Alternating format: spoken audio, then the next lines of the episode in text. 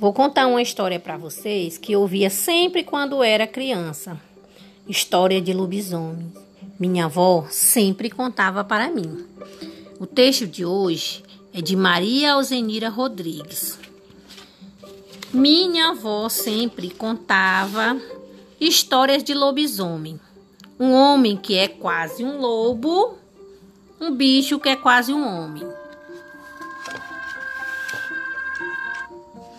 Segundo a lenda, o bicho é o sétimo filho do homem, que na noite de sexta-feira se transforma em lobisomem.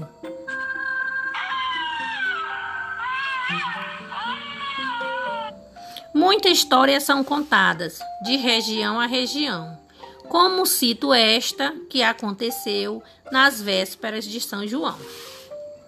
Contam que certo casal fazia uma viagem e no caminho a mulher conheceu o tal personagem. Tudo aconteceu quando o homem se afastou, pediu para ir ao mato e sozinha a mulher ficou.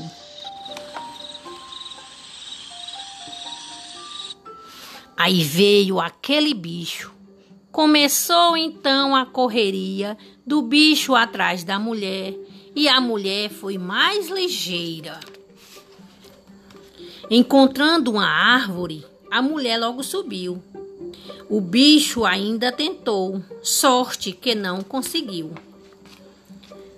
Mas a ponta do vestido da mulher, o bicho com os dentes ainda pegou, arrancando-lhe um pedaço e depois no mato entrou. O marido, que havia desaparecido, Logo em seguida voltou. E a esposa, assustada, toda a história lhe contou. Depois seguiram a viagem e ao seu destino chegaram. Depois das boas-vindas, para almoçar os chamaram. Após o almoço, o casal foi enfim repousar. O marido dormiu logo e começou a roncar.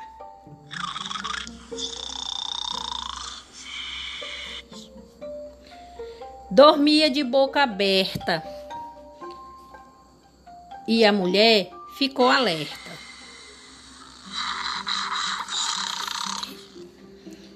Entre os dentes do marido tinha um pedaço de pano, um pedaço do seu vestido. Ele era um monstro insano. O coitado acordou debaixo de varetadas. A mulher não quis saber de nada, de explicação nenhuma. E muitas varetadas lhe deu. Ele era o lobisomem que quase tinha a matado. E essa história aconteceu como aqui foi contada. Espero que vocês tenham gostado da história. Agora vocês irão ilustrar a parte que vocês mais gostaram dessa história.